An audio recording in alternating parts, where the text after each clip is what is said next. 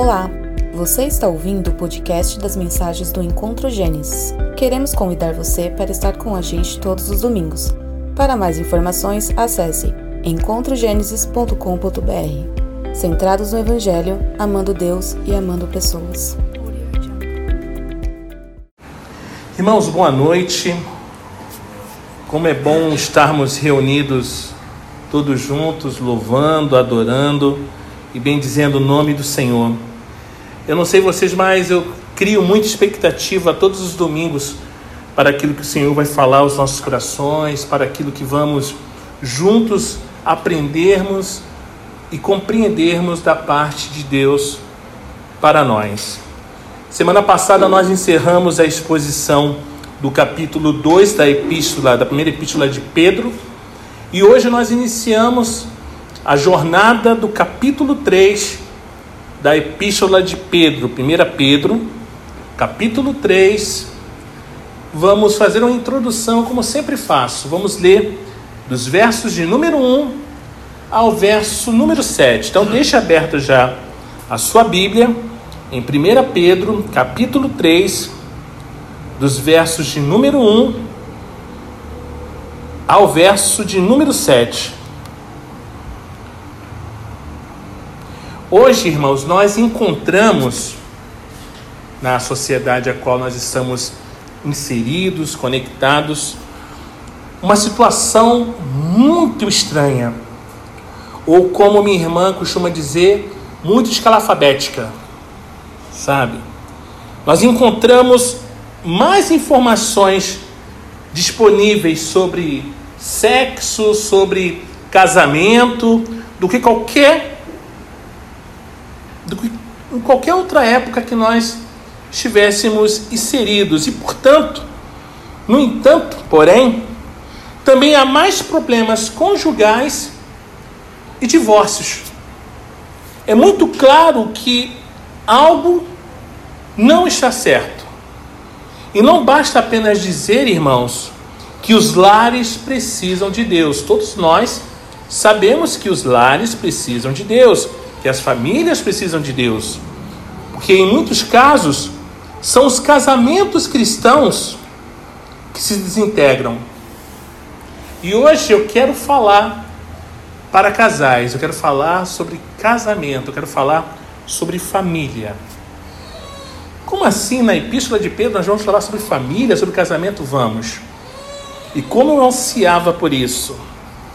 Irmãos, o fato do homem e da mulher serem salvos não garante o sucesso em um casamento. Não é pelo fato de eu ser cristão, da minha esposa ser cristã, que o nosso casamento tem tudo para dar certo. Para que recebamos a garantia de que o casamento será um sucesso. O casamento é uma relação que exige muito mas muito trabalho e dedicação. O sucesso ele não é automático. E quando um dos cônjuges não é cristão, as coisas tendem a se tornar ainda mais complicadas, ainda mais difícil. E Pedro agora ele vai se dirigir às esposas cristãs cujos maridos não são convertidos, dizendo-lhes para como elas devem ganhar os seus cônjuges, os seus maridos para o Senhor. E em seguida, o apóstolo lhe acrescenta algumas admoestações importantíssimas aos maridos cristãos.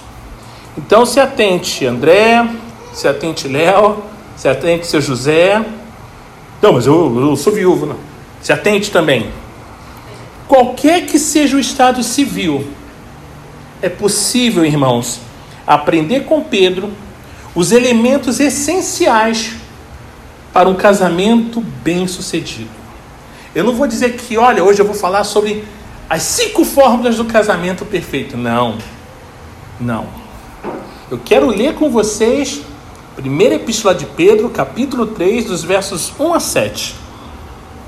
Que diz assim: Igualmente vocês, esposas, estejam sujeitas cada uma a seu próprio marido, para que se ele ainda não obedece à palavra, seja ganho sem palavra alguma. Mulheres, se atentem a isso.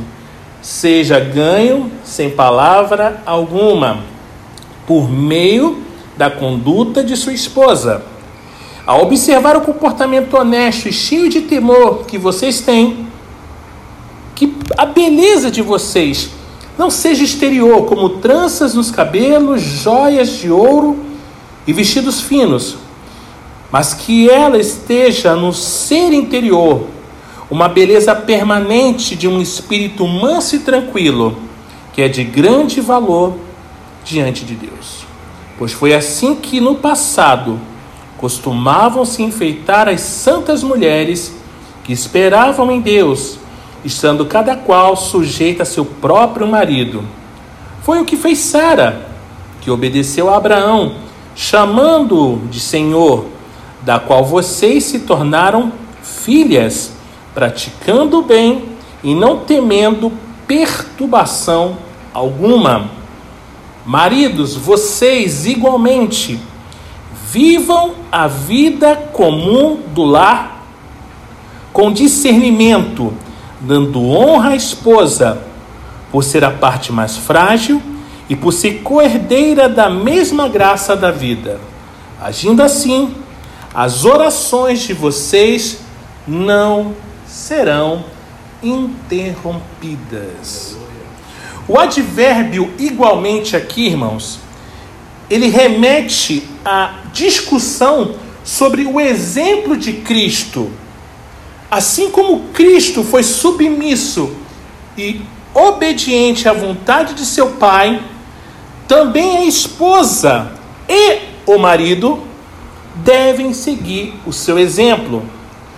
Uma boa parte de nosso aprendizado ao longo da vida dá-se como, eu já falei isso aqui, eu comentei sobre isso no, na exposição de Romanos, eu comentei isso sobre a primeira exposição que eu fiz aqui na igreja, que foi é, em Gálatas, que o exemplo se dá imitando, pelo imitar. Você imita, vem pela imitação. Os avós, eles adoram ver os netos aprenderem novas habilidades e palavras à medida que os seus netinhos crescem. Ao imitar os modelos mais excelentes, nos tornaremos pessoas melhores em nosso desenvolvimento e realizações. Mas ao imitarmos, irmãos, os modelos errados, nós vamos prejudicar em muito a nossa vida e possivelmente vamos acabar com o nosso caráter. Os exemplos de vida que seguimos nos influenciam em todos os aspectos. Certa vez eu estava numa fila de mercado e eu vi duas senhoras conversando sobre o escândalo mais recente anunciado nos sites de fofoca. Ao ouvir essa conversa, e aqui eu faço um, uma entrega, era impossível, irmãos, não ouvir essas duas senhoras falando. Era impossível. E eu pensei, mas isso é bobeira, isso é, é tolice se preocupar com a vida pecaminosa dos famosos? Por que enchermos as nossas mentes com tanto lixo? Por que não conhecer pessoas decentes e aprender com, com a vida delas? Não! Nós sempre somos fissurados nos escândalos. Lá fora, o TMZ é um, é um canal, é um site muito conhecido Aqui no Brasil é o TV Fama, é o Ok, Ok, é o Léo Dias. Tudo que é de ruim a gente, oh, a gente fica assim, ó, oh, caramba, fulano se separou, ciclano é, é, traiu. A gente fica assim. Eu fico assim. Mas a gente precisa começar a ver os exemplos bons. Sabe? E dias depois, eu ouvi outra conversa sobre os problemas conjugais de certo casal em uma novela. E o mesmo pensamento me ocorreu. Irmãos, eu faço uma meia-culpa. Eu gosto, às vezes, de assistir uma novela. Quando é antiga, melhor ainda. Eu gosto. Eu acho legal. Sabe? Talvez seja um erro, mas eu, eu confesso. E quando os casais cristãos eles tentam imitar o mundo e seguir e seguem né, os padrões que é colocado como modelos televisivos ou os modelos hollywoodianos, em vez dos padrões celestiais, o seu lar, irmão, família, está fadado a ter problemas. Mas se dois cônjuges imitam Cristo em sua submissão e obediência em seu desejo de servir a outros, seu lar terá vitória e alegria. A melhor coisa que um marido cristão pode fazer é seguir o exemplo de Jesus. Em Cristo, encontramos uma combinação maravilhosa de força e ternura, justamente o que é necessário para ser um bom marido: força e ternura. Pedro ele também apresenta Sara como um modelo a ser seguido pela esposa cristã. Por certo, Sara não era perfeita, mas foi uma excelente ajudadora para Abraão e uma das poucas mulheres que tiveram o seu nome citado naquela lista das pessoas de fé em Hebreus 11.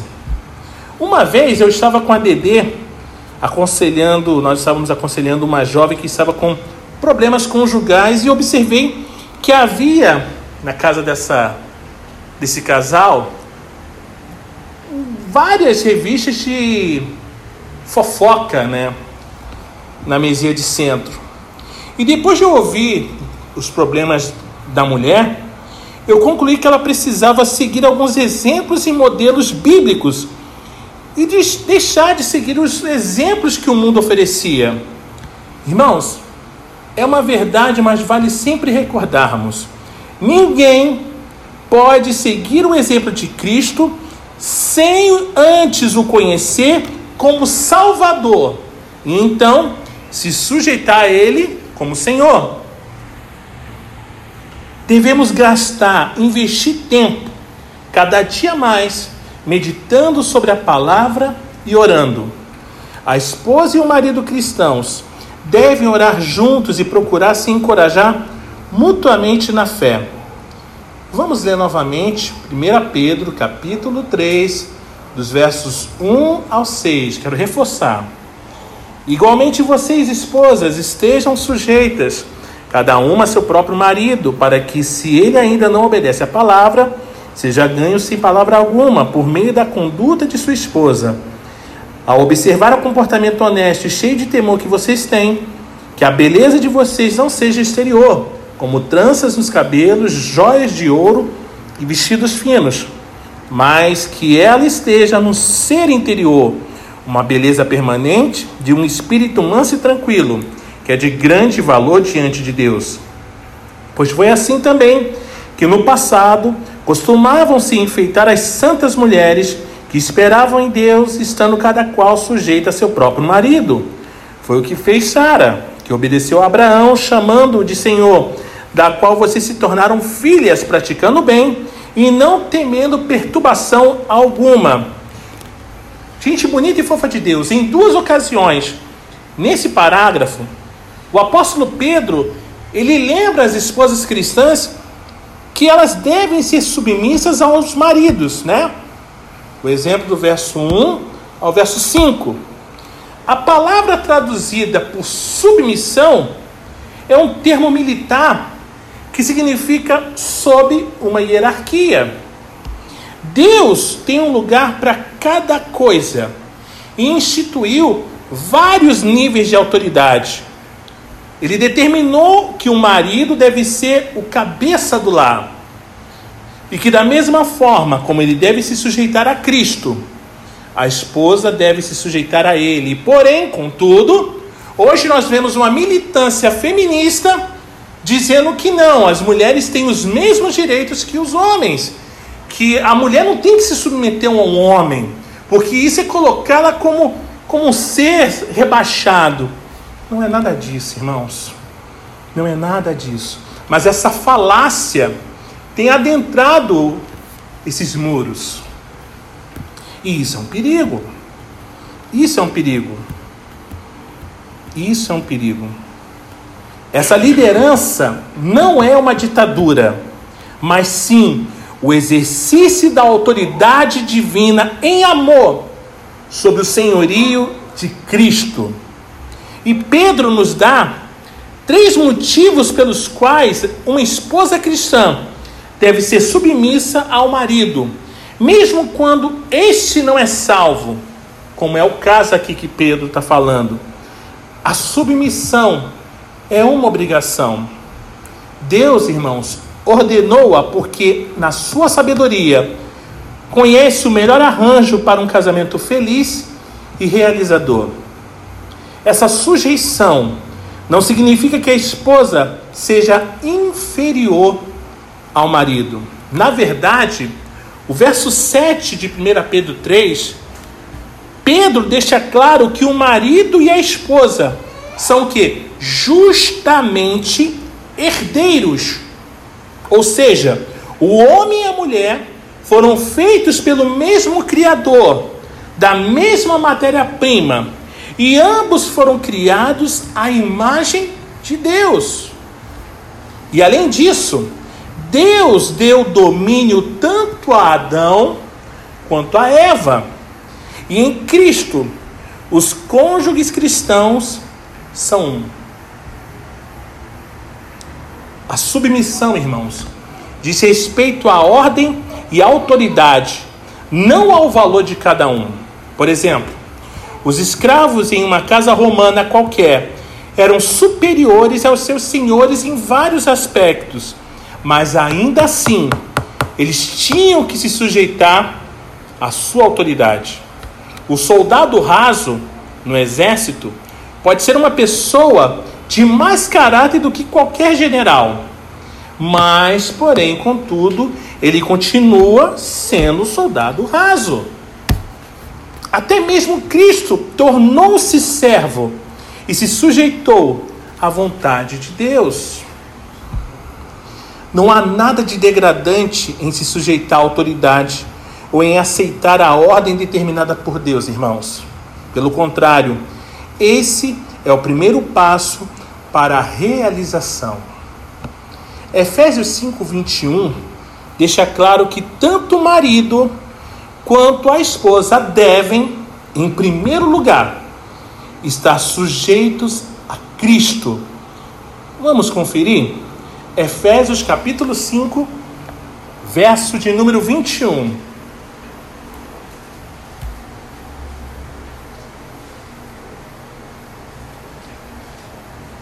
Efésios, capítulo 5, verso de número 21. Lê para nós, Dede, por favor, em voz alta. Sujeitem-se uns aos outros no temor de Cristo. Marido e esposa devem ser parceiros e não rivais. Mas eu conheço tantos casais que são rivais não são parceiros. Não são parceiros. Eu ganho mais do que você. Eu tenho um nível intelectual muito mais elevado que você. Ah, você é menor por isso.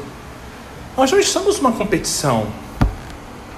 Lembre-se de que, de agora em diante, irmãos, não existe mais meu ou seu, mas apenas nosso. Não existe o meu dinheiro, existe o nosso dinheiro. Não existe o meu alimento, existe o nosso alimento. Isso é muito legal.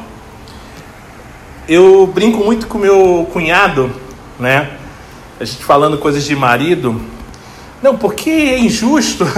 Nós damos uma mesada para as nossas esposas, mas ainda assim elas utilizam o dinheiro que a gente tem.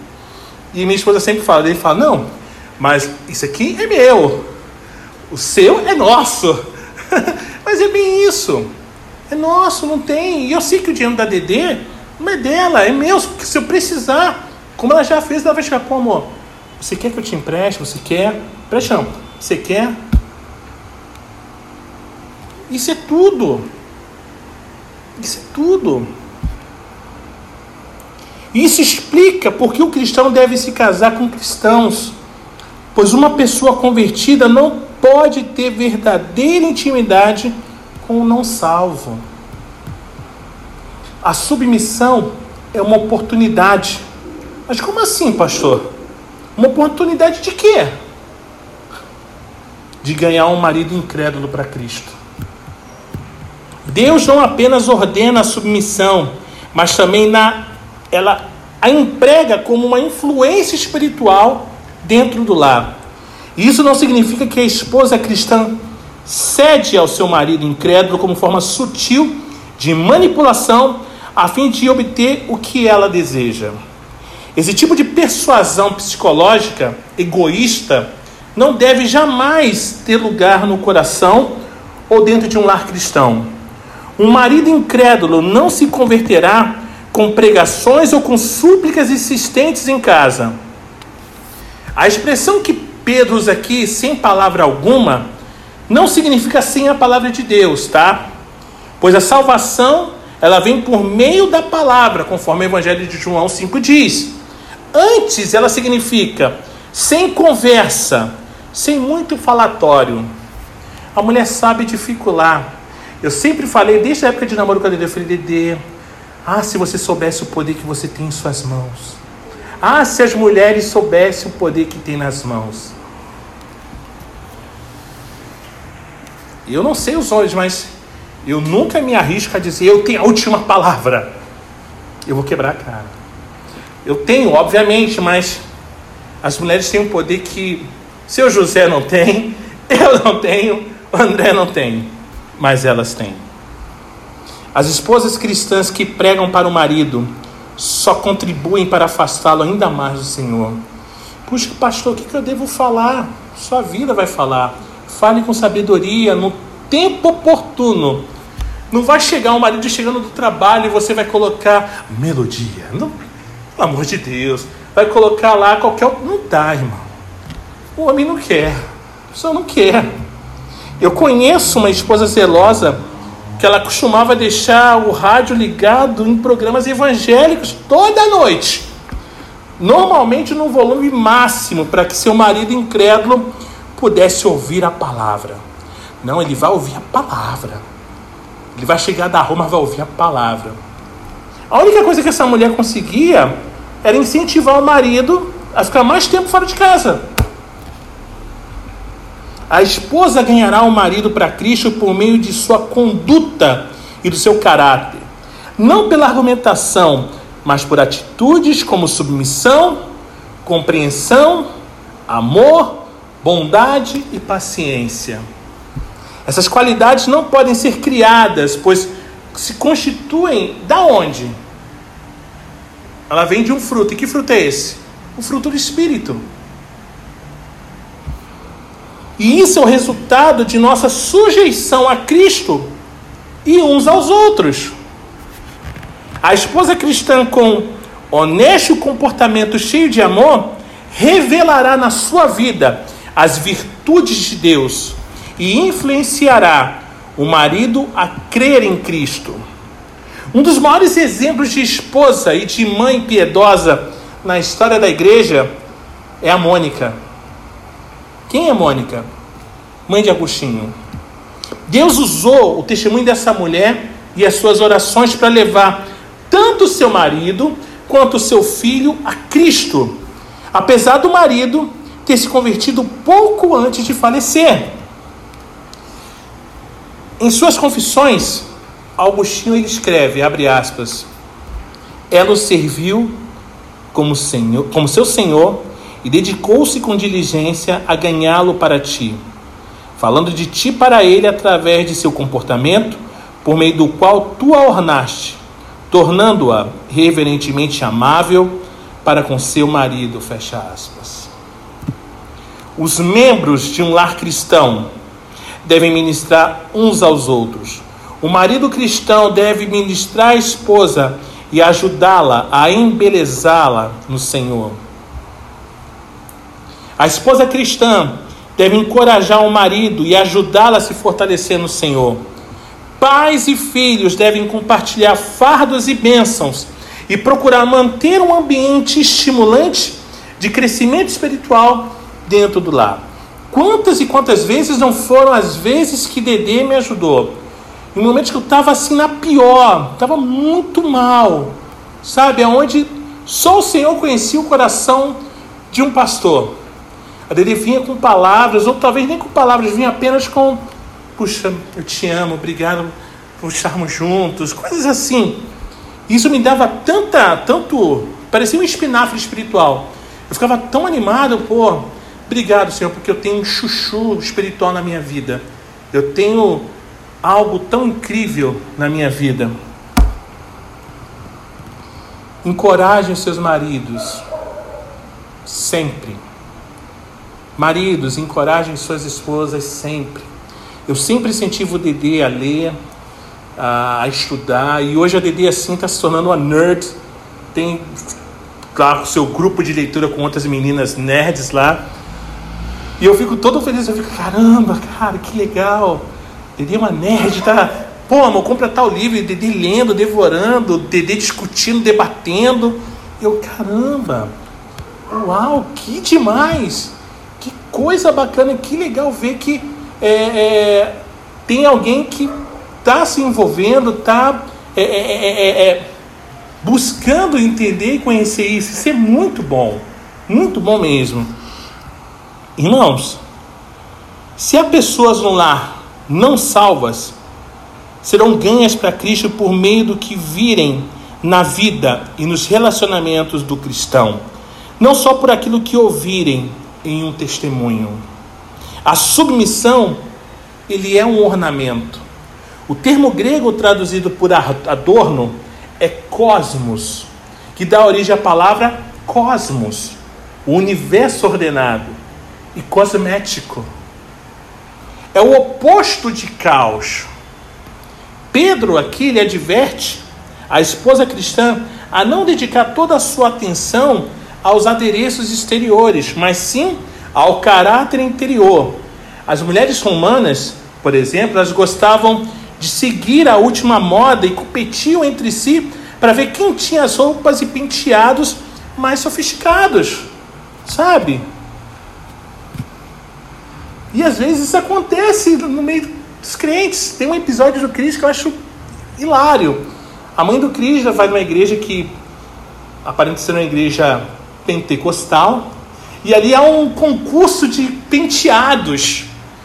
E ali, penteados não, perdão, de chapéus. Chapéus, né? Chapéus, enfim. E ali vai uma outra irmã, tal, e toda educada. E a Rochelle competitiva. E ali chega um momento que ela fica irada, né? Porque a mulher está se achando. Competição, e não é. A intenção não era, olha, seu meu chapéu para o louvor da sua glória. Não, era, olha aqui, o meu chapéu mais bonito eu vou ganhar. Não, não. Sabe? Era comum as mulheres arrumarem os cabelos com pentes de ouro e prata e por vezes até com pedras preciosas. Usavam roupas caras e elaboradas, só para impressionar umas às outras, não era nem para impressionar os maridos. Minha esposa se veste para me impressionar. E é muito gata. A esposa cristã cujo marido é incrédulo pode pensar que deve imitar o mundo a fim de ganhar o cônjuge, mas na verdade é justamente o contrário. O glamour é artificial, é superficial, é exterior.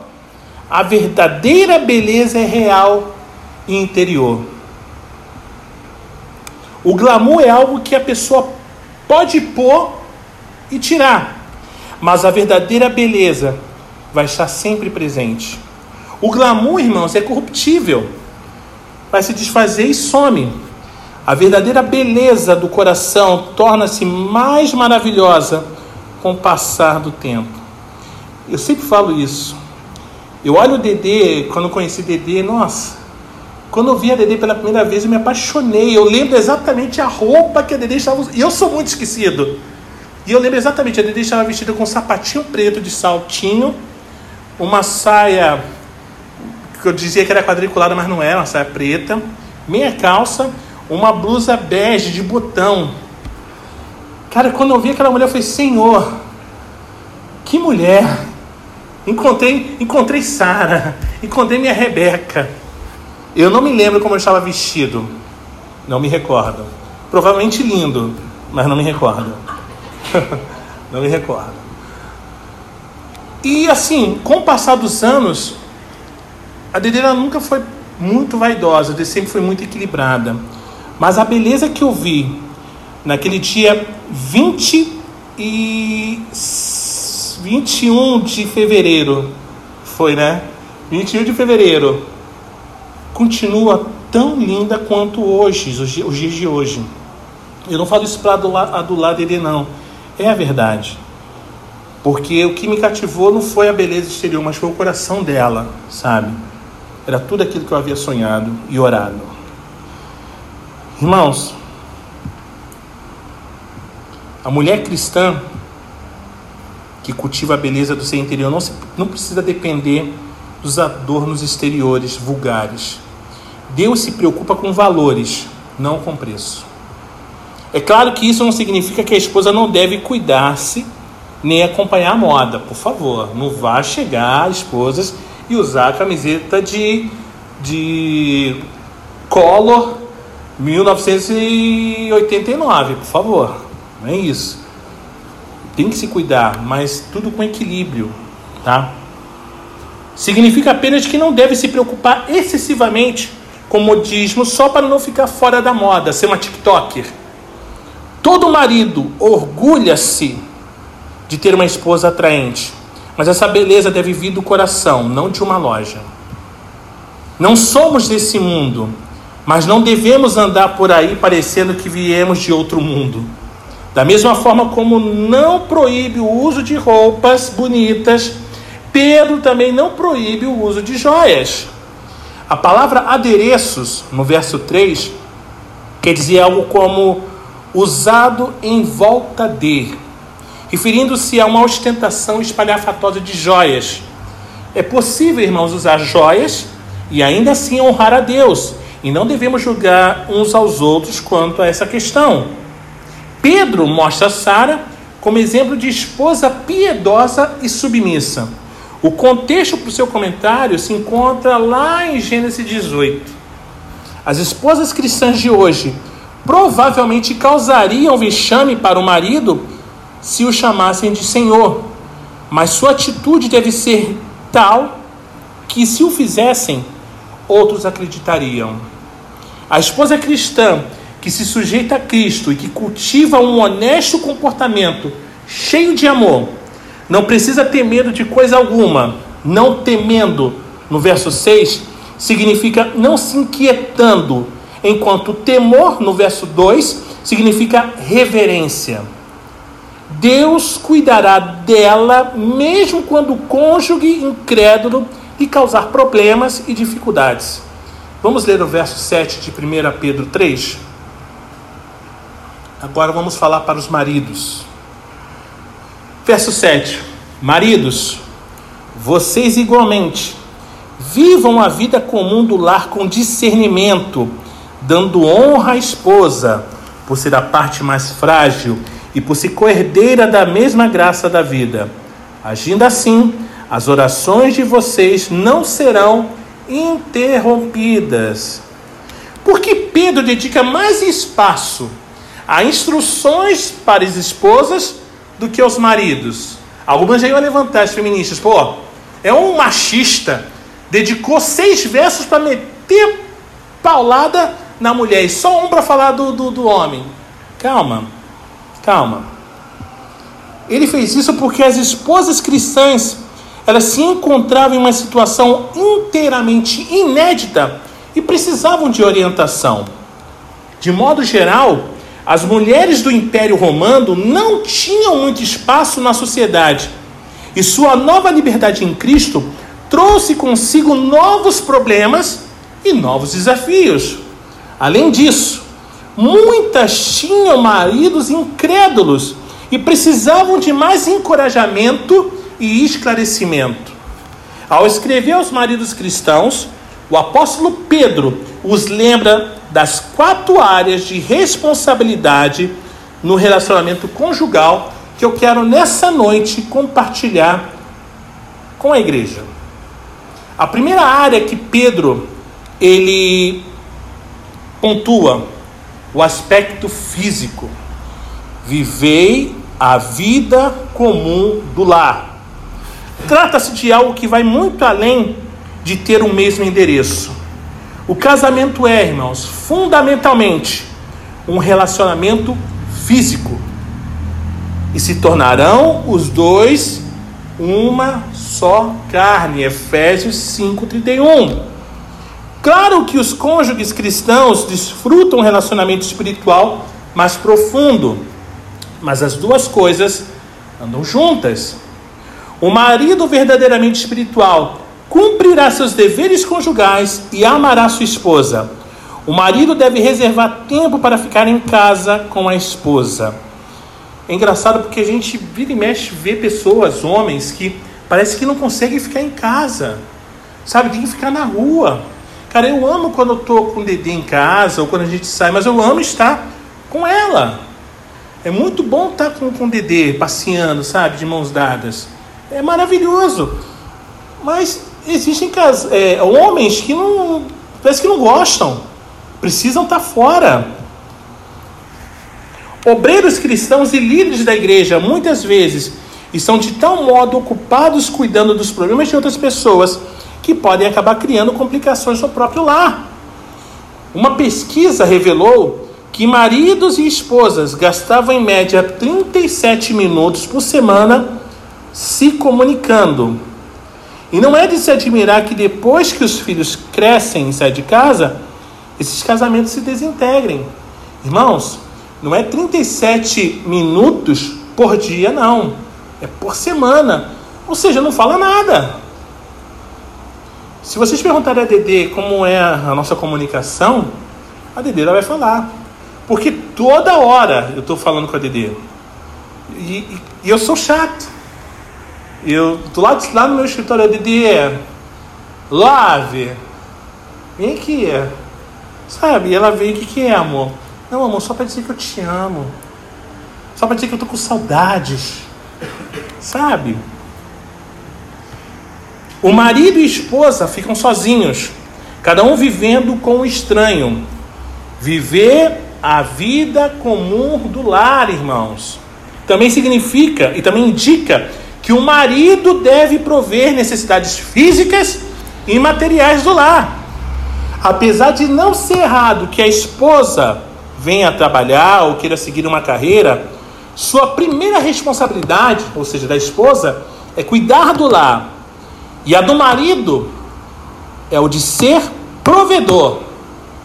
Então, homens, machos no Senhor, o nosso papel é prover as necessidades das nossas esposas, as bananadas, os sorvetes, os picolés, tudo. Responsabilidade nossa. Apesar de não ser errado as mulheres trabalharem, mas o dever delas é cuidar do lar, tá? A segunda área que Pedro foca, o aspecto intelectual, com discernimento. Alguém perguntou à esposa de Albert Einstein se ela entendia a teoria da relatividade do Dr. Einstein.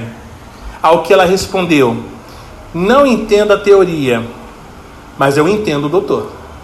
E eu achei isso tão fofinho. Sabe? Eu imagino as esposas de teólogos, né? Pastor falando palavras difíceis e tal. E às vezes as pessoas tendem a achar que a esposa também é, é a mesma coisa que o pastor. Sabe tanto quanto. Algumas até sabem, mas outras são direcionadas pelo marido, são alimentadas pelo marido. E aí quando chega e pergunta, e aí, você não, não entendo nada sobre é, teologia sistemática, sobre É, não, mas eu entendo do pastor. Conheço o pastor. Quando eu aconselho casais, eu costumo perguntar as três coisas que, ao meu ver, o outro mais gosta de fazer. E normalmente, a namorada, a noiva, ela faz uma lista de imediato, vai ir, sai, sai escrevendo. Já o, o, o namorado, o noivo, tem uma certa dificuldade, demora mais para escrever, né? E normalmente a moça acerta a sua lista, mas o noivo não. Um começo e tanto para um casamento. É impressionante como duas pessoas casadas, elas podem viver juntas sem se conhecer de verdade. Isso é um perigo. A ignorância é perigosa em qualquer área da vida, mas especialmente no casamento. O marido cristão precisa conhecer as variações de humor, sentimentos, medos e esperança da esposa. Eu sei exatamente quando o Dedê não está bem, quando ela está meio tristinha, tô titinha, tô titinha.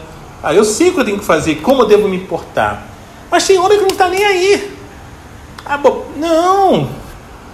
Sabe, irmãos, nossas esposas são a parte mais frágil, tem que ser cuidada com muito carinho, é o nosso bibelô. Sabe? Eu odeio ver Dedê quando ela está titinha, eu não gosto, eu fico assim, quero. Dedê, quer chocolate? Quer sair? Puxa, quer. O que, que você quer? Quer, quer comer fora? Não faz almoço não, vamos comer, vou pedir almoço. Sabe, tudo para deixá-la feliz, tentar agradá-la ao máximo. Nós precisamos ouvir com o coração e se comunicar da maneira correta com as nossas esposas. O lar deve oferecer um ambiente seguro de amor e submissão. As nossas esposas precisam se sentir seguros, seguras ao lado dos seus maridos. Ele fala, você se sente segura comigo? Me sinto, que bom. Mesmo com medo de barata, mesmo você com medo de barata. Isso. Se sente segura, tem que ser assim. As esposas têm que sentir seguras ao lado dos seus maridos. O lar deve oferecer um ambiente seguro de amor e submissão, de modo que o marido e a esposa possam discordar e ainda assim ser felizes juntos. Dizer a verdade em amor é a solução para os problemas de comunicação. O amor sem verdade é hipocrisia, enquanto a verdade sem amor é brutalidade. Precisamos tanto da verdade quanto do amor a fim de crescer na compreensão mútua. De que maneira o marido pode demonstrar consideração pela esposa se não entende suas necessidades ou problemas? A exclamação, eu não fazia ideia do que você, que você sentia assim, é uma confissão de que, em algum momento, o cônjuge excluiu o outro do relacionamento. Nossa, eu não fazia ideia. Então você nunca teve ela dentro do seu relacionamento. Você foi egoísta.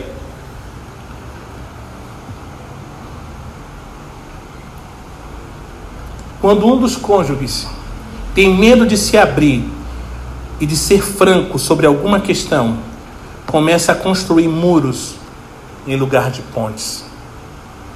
A terceira área que Pedro pontua, o aspecto emocional tendo consideração para com a vossa mulher. O cavalheirismo pode estar extinto, mas todo marido deve ser um cavaleiro em uma armadura brilhante. Que trata a esposa como uma princesa. Aliás, o nome Sara significa princesa. Pedro não sugere que a esposa é a parte mais frágil em termos mentais morais ou até mesmo espirituais, mas sim em termos físicos. Salvo algumas exceções, o homem normalmente é a parte fisicamente mais forte do casal. O marido deve tratar a esposa como um vaso caro, belo, frágil, que contém um tesouro precioso. Quando um jovem casal começa a namorar, o rapaz é cortês e atencioso, depois que ficam noivos, demonstram ainda mais gentileza e age como cavalheiro. Mas infelizmente, porém, assim que se casam, muitos maridos esquecem de ser gentis e atenciosos e de dar o devido valor à esposa. Também se esquecem de que a felicidade do lar, ela é constituída por uma porção de detalhes. Inclusive as pequenas gentilezas da vida. Eu sempre, quando alguns maridos me procuram para falar sobre algumas, alguns problemas que estão passando no casamento, eu falo, irmão, atente-se aos detalhes. Pô, Léo, mas como assim os detalhes? Simples. Por exemplo, todas as vezes que eu saio, vou em Nova Iguaçu no centro, ou em qualquer outro lugar, eu sei que Dede gosta de algumas coisas em especial. É, eu sei que a Dede gosta muito de Maria Mole. Eu odeio Maria Mole, mas Dede ama Maria Mole. E quando eu encontro Maria Mole, eu compro Maria Mole para Dede. Parece bobo, um doce de dois reais, enfim, não sei se é mais caro hoje. Mas isso faz uma diferença. Eu sei que a Dede gosta de chocolate, então eu compro chocolate. Eu sei que a Dede gosta de N coisas. Então, se eu puder comprar para poder ter um, um, um, momento que ela se sinta feliz, é maravilhoso. Eu dei para ela recentemente um, uma vaquinha, né? É, que no caso ela homenageou falando que era eu, né? Então, ela colocou lá no escritório dela uma, uma vaca, que sou eu, de pelúcia. Parece bobo, mas são coisas que fazem a diferença.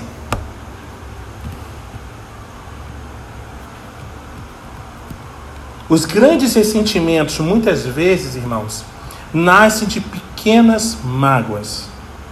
Maridos e esposas precisam ser honestos uns com os outros, admitir essas mágoas e buscar o perdão e a cura. Ter consideração para com a vossa mulher não significa sempre ceder aos seus desejos. O marido ele pode discordar da esposa e ainda assim respeitá-la e amá-la. Como líder espiritual do lar, o marido deve, por vezes, tomar decisões que não serão vistas com bons olhos, mas ainda assim agir com gentileza e respeito.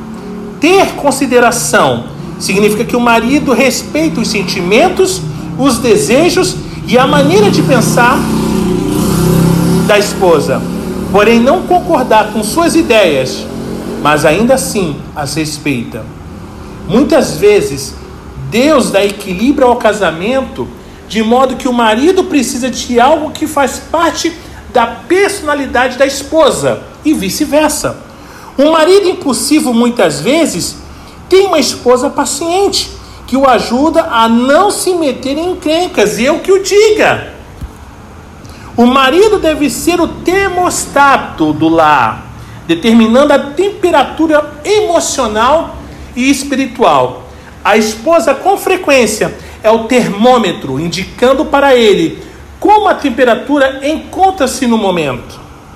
Os dois são necessários. O marido sensível às necessidades da esposa não apenas a faz feliz, como também se desenvolve pessoalmente e dar aos filhos a oportunidade de crescer em um lar que honra a Deus. A quarta e última área que, Paulo, que Pedro pontua, o aspecto espiritual para que não se interrompam as vossas orações. Pedro aqui parte do pressuposto de que os maridos e esposas oram juntos. Muitas vezes não é o caso, e esse é um dos motivos pelos quais há tanto fracasso e infelicidade. Se pessoas não cristãs têm lares felizes sem oração, como pode acontecer, quão mais felizes podem ser os lares cristãos com oração? Na verdade, a vida de oração de um casal indique que pé as coisas estão no lar. Quando algo não vai bem, atrapalha as orações. Marido e esposa precisam ter, cada um, seu tempo particular de oração. Também precisam orar juntos e ter um tempo de devocional em família. A forma como isso é organizado muda de uma família para outra e também com o passar do tempo. À medida que os filhos crescem, e os horários de cada um mudam. A oração e a palavra de Deus são os elementos básicos e essenciais para a felicidade e santidade do lar. O marido e a esposa são juntamente herdeiros. Se a esposa demonstra submissão, o marido tiver consideração e ambos se sujeitarem a Cristo e seguirem o seu exemplo, o casamento deles lhes proporcionará uma experiência enriquecedora. Do contrário, perderão o que Deus tem de melhor para eles e privarão um ao outro da bênçãos e do crescimento. A graça da vida pode ser uma referência aos filhos, que certamente são uma herança de Deus, conforme o Salmo 127. Mas até mesmo casais sem filhos pode desfrutar riquezas espirituais se obedecerem às admoestações de Pedro. Pode ser uma boa ideia maridos e esposas realizarem de vez em quando um balanço do casamento. Eis algumas perguntas baseadas no que Pedro escreve. Anotem, maridos. 1. Um, somos parceiros ou concorrentes? 2. Cada um está ajudando o outro a se tornar mais espiritual? 3. Estamos dependendo do que é externo ou do que é eterno? Do que é artificial ou do que é real? 4. Nosso entendimento mútuo está cada vez melhor? 5. Somos sensíveis aos sentimentos e ideias um do outro ou não damos o devido valor um ao outro? 6. Estamos vendo Deus responder às nossas orações? 7. Nosso casamento nos enriquece ou privamos um ao outro das bênçãos de Deus?